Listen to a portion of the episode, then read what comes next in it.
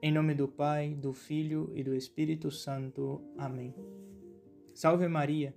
Sou o Padre Henrique e hoje, 26 de outubro, vamos meditar o Evangelho de Lucas, capítulo 13, do versículo 10 ao 17.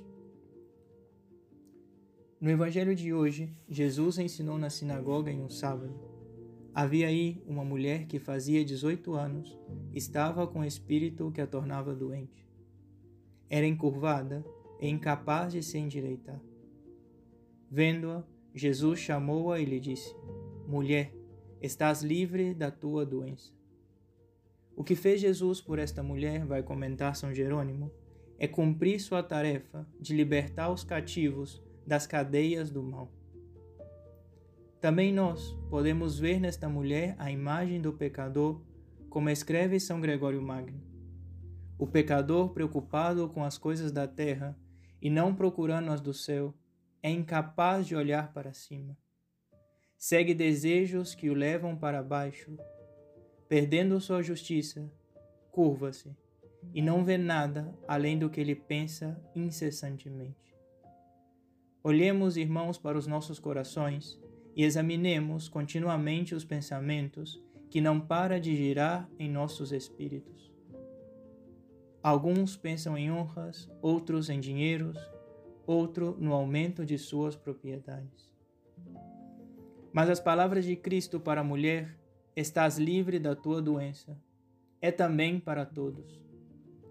Cristo não quer que nossos olhos estejam voltados para este mundo, pois nos ensina São Paulo, afeiçoai-vos às coisas lá de cima e não as da terra, porque foi para a liberdade que Cristo nos libertou.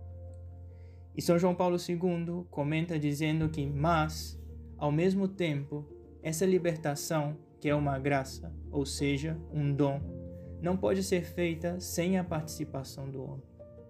O homem deve recebê-la com fé, esperança e caridade. Ele deve esperar por sua salvação, com temor e tremores. Porque é Deus quem, segundo o seu beneplácito, realiza em vós o querer e o executar. Conscientes deste dom sobrenatural, nós mesmos devemos colaborar com o poder libertador de Deus. Em cada confissão, Cristo nos liberta do pecado e da escravidão, nos liberta do peso de nossos pecados. O Evangelho de hoje traz o exemplo da mulher curvada que por 18 anos não pôde olhar para o céu. Cristo, com este exemplo, quer dirigir-se para nós que cansados carregamos nossos fardos. Vinde a mim, vós todos que estáis aflitos sob o fardo, e eu vos aliviarei. Tomai meu jugo sobre vós, e recebei minha doutrina, e achareis o repouso para as vossas almas. Porque meu jugo é suave e meu peso é leve. Ouçamos o Senhor que nos convida para o seu reino todos os dias. Correspondamos ao seu chamado e deixando na confissão nossos pecados, nossos fardos, tomemos o jugo do Senhor que é suave.